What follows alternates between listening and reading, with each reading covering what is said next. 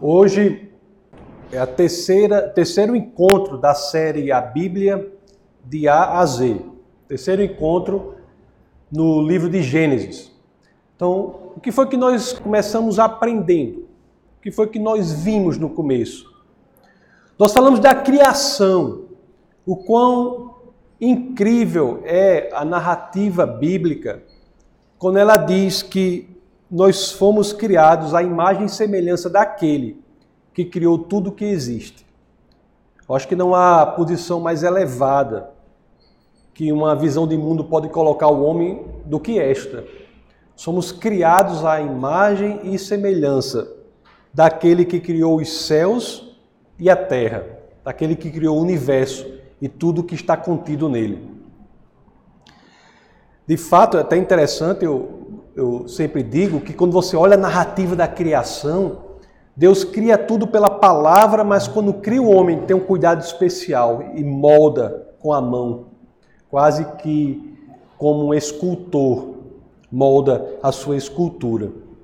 Mas nós vimos também que essa criação do homem, a imagem de Deus, é feita do pó, isso demonstra que, embora ele seja feito à imagem de Deus, ele não é Deus. Sem Cristo, sem Deus, nada somos. Em Cristo, tudo podemos. Ocorre que houve uma história, isso que nós vimos na, no segundo encontro da, da série A Bíblia de A a Z, em que algo foi proposto à humanidade. Algo que fazia com que o homem começasse a pensar que não bastava ele ter sido criado à imagem e semelhança de Deus, mas ele poderia ser como Deus. Esta que é a grande tentação, que é a grande proposta que foi feita contra a humanidade e que ainda se repete até hoje, e na, no, no, culto passado nós vimos inclusive como podemos nos livrar dela, porque ela tem três pontos bem claros. O primeiro ponto, não sei se vocês se lembram, é o de fazer com que a pessoa sempre comece a confundir o que é verdadeiramente errado o que é verdadeiramente certo. É como se a proposta fosse assim: será que isto realmente é errado? Será que isto é realmente certo? Quando você não cai nisso, aí tem a segunda tentativa que nós vimos no culto passado, é que dizer assim: isso é errado, mas as consequências desse erro não serão tão gravosas. Você é uma pessoa tão boa, será que você sempre acertou? Será que esse erro aqui trará essas consequências para você? E quando isso não ocorre, quando a pessoa não cai nessas duas tentativas de ingresso no erro, existe a terceira tentativa que nós vimos, que é de apelo à ambição do homem. De fazer com que o homem, pela ambição, se envolva no caminho errado que levará à sua destruição. Mas nós vimos também que Deus não estava alheio a isso. Ele sempre teve um plano de resgate do homem. Inclusive, uma coisa pouco notada, mas quando nós lemos as Escrituras, lemos a Bíblia, no exato dia em que o ser humano diz, eu quero ser como Deus, em que ele cai, a, a, Bíblia diz, Deus veste o homem, Deus está presente.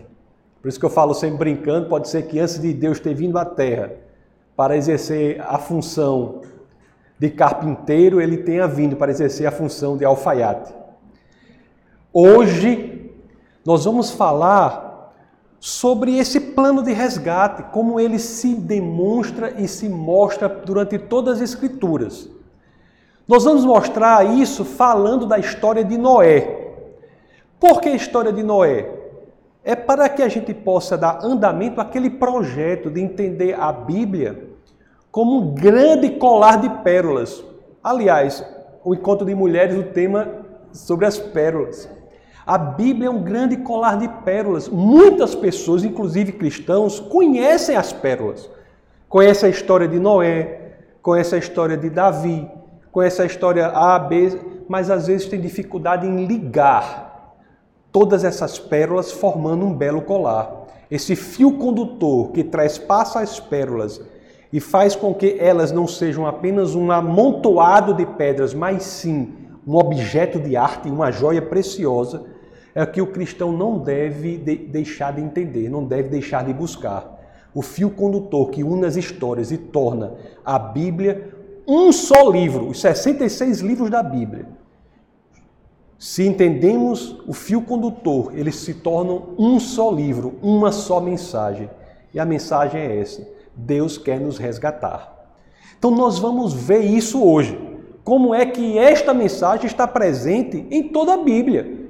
A mensagem de Cristo está presente em toda a Bíblia e nós vamos ver como ela está presente na história da arca de Noé. Na história de Noé. É isso que nós vamos ver hoje, aprendendo mais sobre Cristo, estudando Noé. Olha, assim, não sei se vocês já notaram isso, mas há duas coisas que são importantíssimas, centrais, são, são necessárias para que a gente é, tenha um fundamento sólido para a nossa vida. Du duas coisas essenciais na visão cristã, que eu estou absolutamente convencido que é a verdadeira, para que você tenha uma, um fundamento sólido para a vida. A primeira dessas coisas é saber quem é, quem Deus é. E a segunda é sabermos quem nós somos. Muitas pessoas abrem mão de tentar responder a isso. Você tem que saber quem Deus é e tem que saber quem nós somos. As pessoas que não são capazes de responder com convicção a essas duas perguntas, elas são como navegadores num barco sem remo, à deriva. O que eu quero dizer com isso? O que é que acontece com um barco à deriva? Ele é levado para onde as correntezas e os ventos mais fortes apontam. A busca não é a da verdade, do que é correto, mas a busca é seguir a maioria, como se fosse nada mais do que um boi de manada, como um barco num, numa região sem remo, em que você segue ali para onde os ventos apontam.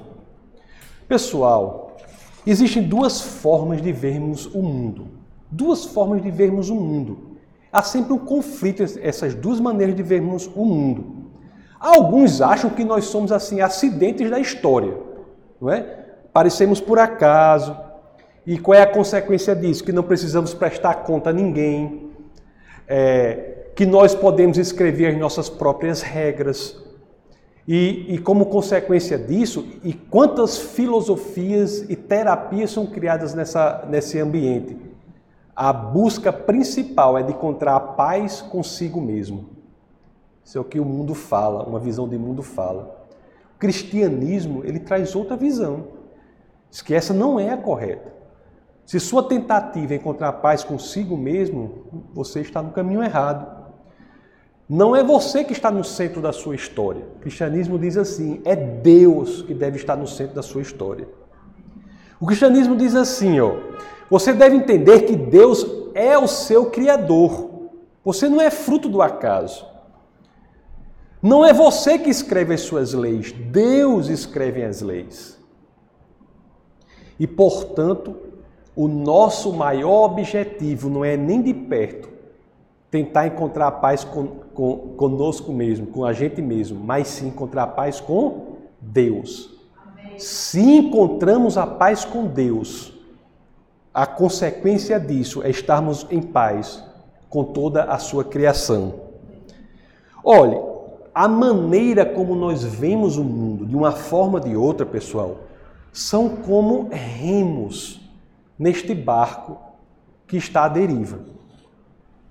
Se você escolhe uma forma, você assume o controle, você diz assim: eu sou capaz de remar para onde eu quero.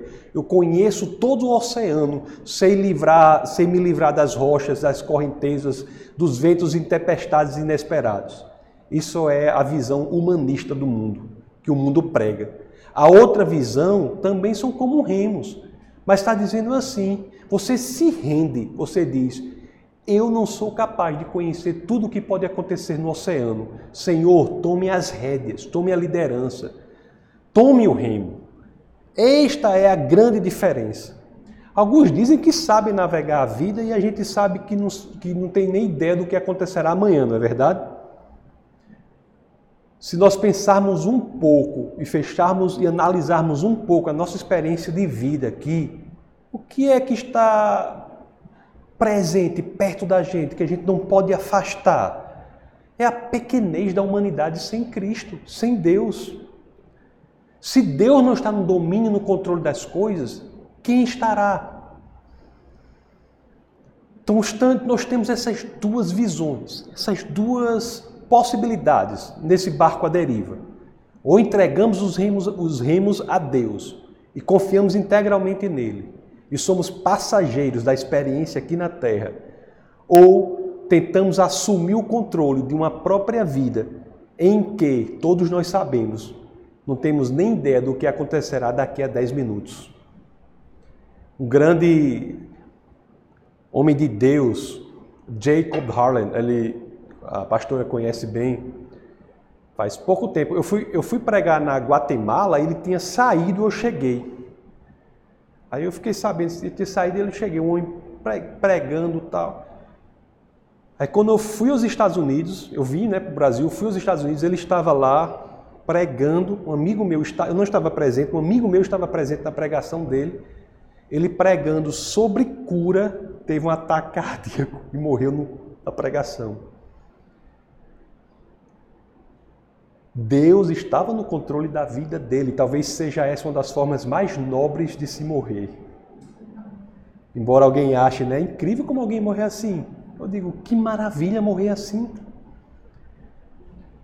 Então nós não temos o controle da vida, nós não temos domínio sobre a vida. Só Deus é capaz de tomar esse domínio.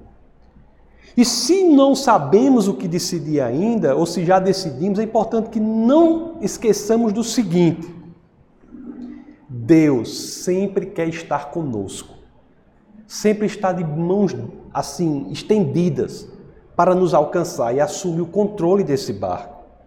Deus nunca nos abandona, ele nunca perde interesse em nós. Há momentos de desencorajamento na vida cristã? Há sim, pessoal. Nós vou, eu vou falar ainda um pouco sobre isso. Assim, mas somos nós, não Deus. Deus está o tempo todo assim inclinado para nós.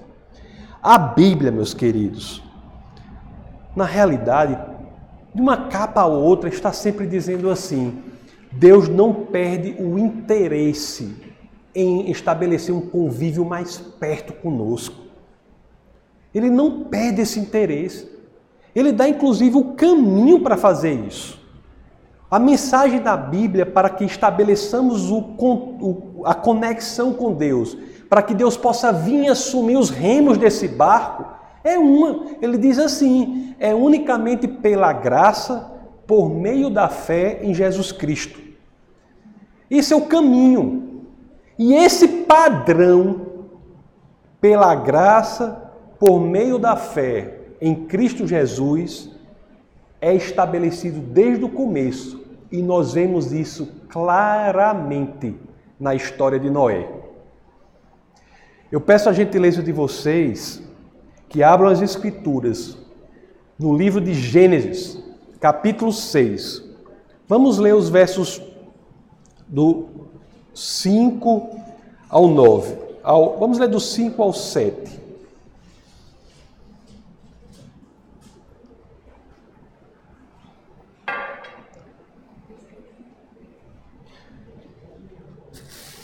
Vamos entender aqui como na história de Noé, a, a reconexão com Deus por meio da graça, pela graça por meio da fé, já está clara ali.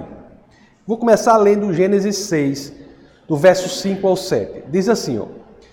Viu o Senhor que a maldade do homem se havia multiplicado na terra e que era continuamente mal todo o desígnio do seu coração. Então se arrependeu o Senhor de ter feito homem na terra, e isso lhe pesou no coração. Disse o Senhor: Farei desaparecer da face da terra o homem que criei, o homem e o animal, os répteis e as aves dos céus, porque me arrependo de os haver feito. Porém, Noé achou graça diante do Senhor. Antes de continuar aqui, eu só vou esclarecer que é uma pergunta muito comum esse uso do verbo arrepender-se para Deus. Como é que Deus pode se arrepender se ele sabe tudo? É uma tradução aqui que não é muito adequada, porque o verbo em hebraico, nachan, quer dizer mais lamentou-se. Se Deus tem emoções, ele sente com o nosso perecimento, com a nossa destruição. Então a melhor tradução para aqui é o Senhor ficou triste, se lamentou com o mal que havia tomado a terra. Mas o que eu quero focar aqui no verso 8, quando ele diz assim, ó, Noé achou graça diante do Senhor. Você sabia que essa é a primeira vez nas escrituras que o termo que pode ser traduzido por graça aparece? O que é graça? O que é graça? Que é o caminho de reconexão com Deus. Tem a ver com o caminho de reconexão com Deus. Que eu falei que a reconexão com Deus se dá pela graça por meio da fé em Cristo. O que é graça? Que nós lemos aqui já na história de Noé. Noé achou graça. Graça, meus queridos, é um favor. No caso específico aqui, um favor imerecido. Este favor de Deus se manifesta aqui e também durante toda a história da Bíblia, basicamente de duas formas. A primeira forma é que eu quero que vocês saibam que é algo que não é muito pregado, não, porque o pessoal acha, o pessoal diz muito assim: é tanto mal no mundo, Deus não vai fazer nada.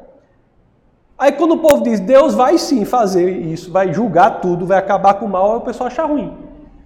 Então, o, o povo diz: o mundo é muito mal e Deus não faz nada que ele vai fazer sim, vai destruir todo o mal. Aí o povo acha ruim.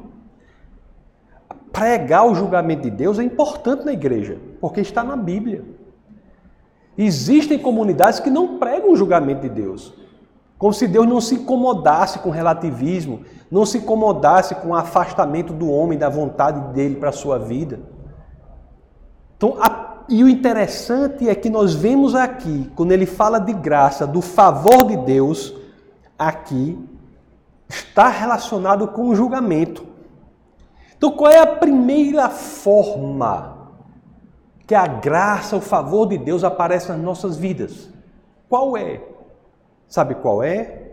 Ele avisa que o julgamento acontecerá, que o julgamento está chegando ele avisa: eu vou julgar o mal. Olhe, veja aí, Gênesis capítulo 6, verso 13. Olhe só. Então disse Deus a Noé: Resolvi dar cabo de toda a carne, porque a terra está cheia de violência dos homens. Eis que os farei perecer juntamente com a terra. Deus falou a Noé que ia julgar a humanidade. Isso é o primeiro aspecto da sua graça. Ele não nos julga sem nos avisar. Nós sabemos que o julgamento virá.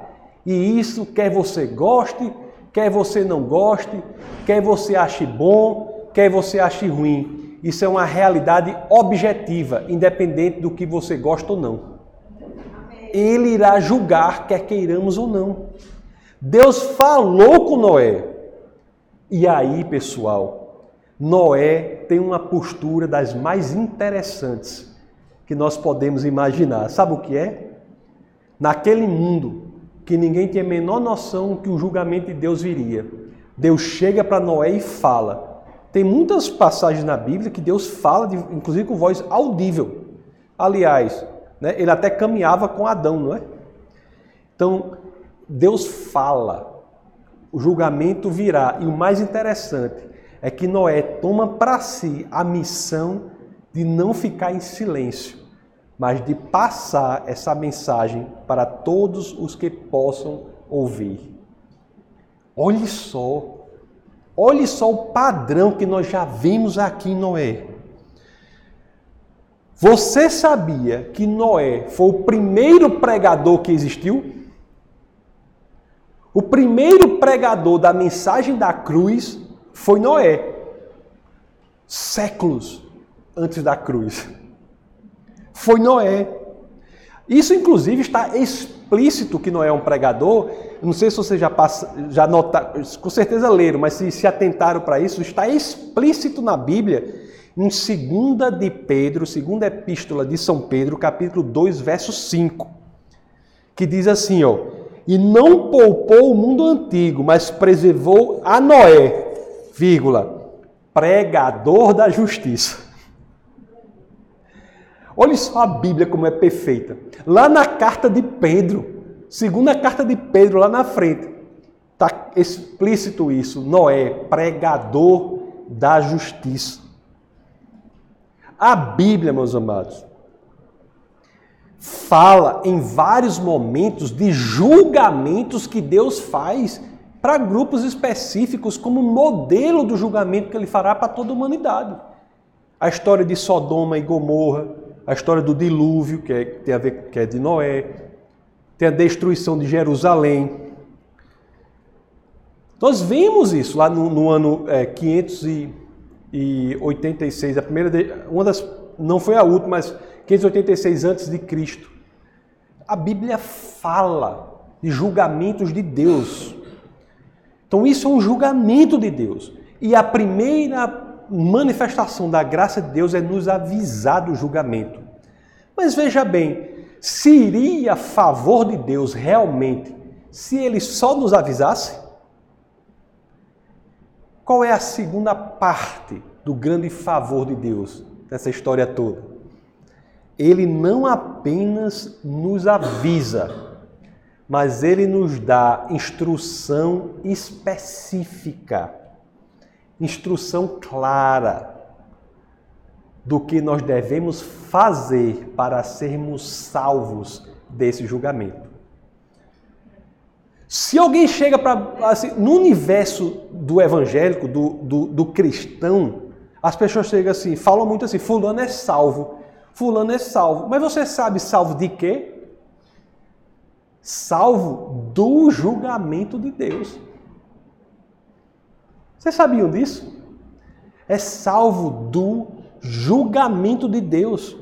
E Deus, a graça, o favor de Deus não apenas está em nos informar do julgamento, mas também está em de dar instruções específicas para todo aquele que queira possa seguir e estar salvo desse julgamento. Olhe só o que tem em Gênesis capítulo 6, verso 14. Nós lemos o 13, vamos ler o 14. São as instruções específicas. Faz uma arca de tábuas de cipestre, nela farás compartimentos e calafetarás com betume por dentro e por fora, enfim, dá, dá até instruções de, de, de, medida, de largura. Ken Ham, que é um, um, um, um evangelista, ele tem um, um ministério em, no, no estado de Kentucky, nos Estados Unidos, toda vida que a gente passa por lá, o, ele nos recebe, ele, é ele, é, ele teve uma visão de Deus para construir a arca de Noé. Ele construiu, existe isso, ele construiu uma arca nas dimensões que são dadas pela Bíblia. Ele construiu, está lá no norte dos Estados Unidos. Ele levantou 200 milhões de dólares e construiu essa arca. E é nas dimensões perfeitas para, para navios de transporte de grandes cargas. É impressionante. Então tem duas, dois aspectos aí da graça de Deus que já está em Noé. O primeiro é avisar do julgamento. E o segundo é dar as instruções para que sejamos salvos do julgamento. Se nós unirmos esses dois aspectos, qual seria a mensagem aí que a gente podia traduzir assim? Isso não está na Bíblia, eu estou unindo aqui, estou dizendo qual seria a mensagem unindo esses dois aspectos. Deus avisa do julgamento e diz como você se salvar desse julgamento do mal. porque o homem ele optou. Ele, porque o problema qual foi? O homem disse: Não, eu, o bem e o mal vão provir de mim. Foi isso que o homem fez. O homem fez assim: Não, eu não preciso de Deus, o bem e o mal, a moralidade vem de mim. E é isso que nós vemos hoje em dia. O que é certo é. As pessoas dizem assim: o que é, o que é bom para mim é certo. Se eu gosto, é certo. O que é que ele está dizendo? É a mesma mensagem lá de trás. O bom e o mal provém de mim, mas o bem é objetivo, é uma coisa só para todo mundo. Então, como é que Deus pode nos salvar dessa ideia falsa de que o bem e o mal pode surgir da gente? O que é que Deus está dizendo? Deus está dizendo assim, ó. Eu preciso destruir o mal. Eu vou destruir o mal. Mas eu não quero destruir você. Eu preciso destruir o mal, mas eu não quero destruir você. Então, como eu não posso forçar você à salvação, já que seria, isso seria uma interferência indevida no seu livre-arbítrio, aqui está o caminho que você livremente pode optar ou não. Você pode optar por esse caminho da salvação. Se você não quiser, continue naquela outra visão de mundo, em que você assume os remos do seu barco e, e continue. Mas se você quiser, eu assumo os remos do seu barco que está à deriva e você será salvo. Pessoal, essa é a mensagem. Qual era o ministério? Qual era o trabalho, o ministério de Noé? Qual era o ministério de Noé? Eu, olhe só, porque as, as pessoas acham assim, essa interpretação que está fazendo é um pouco. Alguns dizem, nunca ouvi, isso é meio louco. Mas isso está explícito na Bíblia. Qual era o ministério de Noé? Eu vou deixar, para responder isso aí, eu vou deixar o autor de Hebreus responder isso aí. Hebreus capítulo 11, verso 7. Olha o que as escrituras dizem. Olhe o que as escrituras dizem. Diz assim, ó. Pela fé, Hebreus capítulo 11, verso 7. Pela fé, Noé divinamente instruído acerca de acontecimentos que ainda não se viam, e sendo temente a Deus, aparelhou uma arca para a salvação de sua casa, pela qual condenou o mundo e se tornou herdeiro da justiça que vem da fé. Nada mais atual para a mensagem da cruz. Quem era Noé? A Bíblia diz, em Gênesis capítulo 6, verso 9, a Bíblia diz assim: porque Noé foi escolhido. Por que Noé foi escolhido para isso? Porque Deus falou com Noé. Por que, que Noé teve isso? Que que no... Quais são... Qual é o currículo de Noé? Apresenta o currículo, Noé, para eu saber por que, que você teve essa, essa coisa toda. Qual é o currículo? A Bíblia diz assim, ó. É, Gênesis 6, 9 diz assim, ó. Eis a história de Noé. Noé era homem justo. Homem justo. O que é homem justo? Homem justo é ter caráter perfeito? Não, né? Tem até umas coisas meio assim sobre Noé aí na Bíblia. É ter caráter perfeito, homem justo? Não. O que é que Noé fazia que o tornava diferente de todo mundo? Ele creu na palavra de Deus e a sua crença não morreu ali, se transformou em ação. Ele creu e agiu de acordo com a palavra de Deus. Pessoal, se reporte para. Eu peço a vocês que se reportem para aquela época. Foi fácil Noé fazer isso? Foi fácil? Você acha que foi fácil? Noé construir uma arca? Olhe, Deus fez assim: Noé, se prepare. que uma coisa que nunca aconteceu, que nunca ninguém nem ouviu falar, uma coisa que o povo nem na imaginação é capaz de imaginar, vai acontecer. Você acha que Noé não era ridicularizado por isso, não? Muito ridicularizado. Você imagine hoje em dia, no sertão, lá na minha região da Catingueira, chegar um caba lá, Deus falar com ele, isso não vai mais acontecer porque Deus fez uma aliança com o homem que não mais inundaria, não mais teria dilúvio, viu? Pode ficar tranquilo. Mas, está na Bíblia. Agora você imagina uma pessoa lá no sertão começar a construir uma arca. No seco começar a construir assim, pá, pá, pá, pá, construindo a arca. Você já viu que isso é fácil? Quem passava por ali dizia que isso é um doido, não é? Isso é um doido. E o que é que Noé fazia? Eu estou construindo essa arca. Para quem nela estiver, vai estar salvo do julgamento de Deus. Estou construindo essa arca. Quem entrar nela estará salvo do julgamento de Deus, que no caso era pelo dilúvio. Isso aí é fácil, hein? Noé passou pelo que todo cristão deve passar. Sabia disso? Todo cristão deve passar. Porque o que a gente faz aqui, pessoal, é pregar algo que às vezes pessoa, as pessoas acham que é impossível acontecer, assim como Noé fez. Segunda carta de Pedro, capítulo 3, verso 3, diz assim, ó. Olhe só a missão como é árdua do cristão. Não é do pastor não, viu? Essa missão não é só minha não, viu? É do cristão. É do cristão. Olhe só o que diz aqui, ó. Tendo em conta ante isso é segunda carta de Pedro, capítulo 3, verso 3. Tendo em conta, eu vou, eu vou ler o 3 e o 4. Tendo em conta, antes de tudo, que nos últimos dias virão escarnecedores com seus escárnios, andando segundo as próprias paixões e dizendo: Onde está a promessa da sua vinda? Porque desde que os pais dormiram, todas as coisas permanecem como desde o princípio da criação. O mundo se repete um dia atrás do outro, um dia atrás do outro, e nós pregamos um evento que acabará com essa sucessividade dos dias. O que a gente prega é uma coisa que nunca aconteceu, foi o que Noé começou a fazer. Você, aí eu estava lendo uma coisa sobre isso, o cara falou um, um assunto interessantíssimo. Ele, ele, tocou nisso, ele disse assim: imagine se, a, se houvesse imprensa na época de Noé.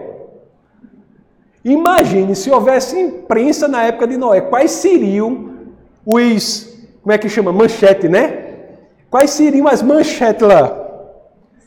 Fiquei, você pode pensar em alguma? O, assim, eu pensei, eu botei algumas aqui, né? Mas pode pensar em mais, algumas até mais engraçadas, né? Mas você imagine, eu pensei assim, né? O pregador louco e sua arca. Ou então uma, cara pessoa, o, na, o navio que nunca conhecerá o mar. Não era? Não é fácil. Noé, e aqui eu volto à questão do desencorajamento. Noé tinha tudo, tudo para se desencorajar. Não tinha? Tinha tudo. Tinha tudo para pensar: o que, que eu estou fazendo aqui? Dias e dias construindo essa arca do tamanho do bonde aqui, que é a grande mesma arca. Se você for olhar as dimensões que estão na Bíblia dela, é um, um transatlântico. É um transatlântico. O que, que eu estou fazendo aqui? Por que, que eu estou fazendo isso? Não era melhor fazer outra coisa mais lucrativa, não? Que eu chegar aqui, por que, que eu estou fazendo isso? Tudo isso, pode ter certeza, passou na cabeça de Noé. Noé não era nenhum extraterrestre. Mas ele foi diferente por uma coisa, porque ele creu. E porque creu, agiu. Olha, se tem uma coisa que falta muito hoje em dia é isso. Alguns não creem, outros creem, mas não agem. O que diferencia o verdadeiro cristão é aquele que não jaz unicamente no âmbito da crença, mas dá um passo à frente e materializa isso na ação. Isso é uma tese belíssima do cristianismo, está clara no livro de Tiago, quando diz que a nossa crença não é uma expressão da sua mente, não, é uma expressão do seu comportamento. Não é a obra que vai lhe trazer nada, mas se você crê verdadeiramente, isso não faz com que você continue a mesma pessoa. Existe uma exteriorização da sua fé na ação efetiva de mudança do mundo. Isso é o verdadeiro cristianismo. A, a fé, ela gera ação. A fé genuína, ela gera movimento. A fé sempre se apresenta assim, em ação. Se você ainda acha essa comparação muito forçada, vamos dizer assim, com a Arca de Noé, eu vou pedir agora para nós irmos para o Novo Testamento. Estou perto de encerrar, mas eu queria deixar claro isso. Olhe só, vamos lá em Mateus, no capítulo 24, do, do, do primeiro dos quatro evangelhos: Mateus, Marcos, Lucas e João.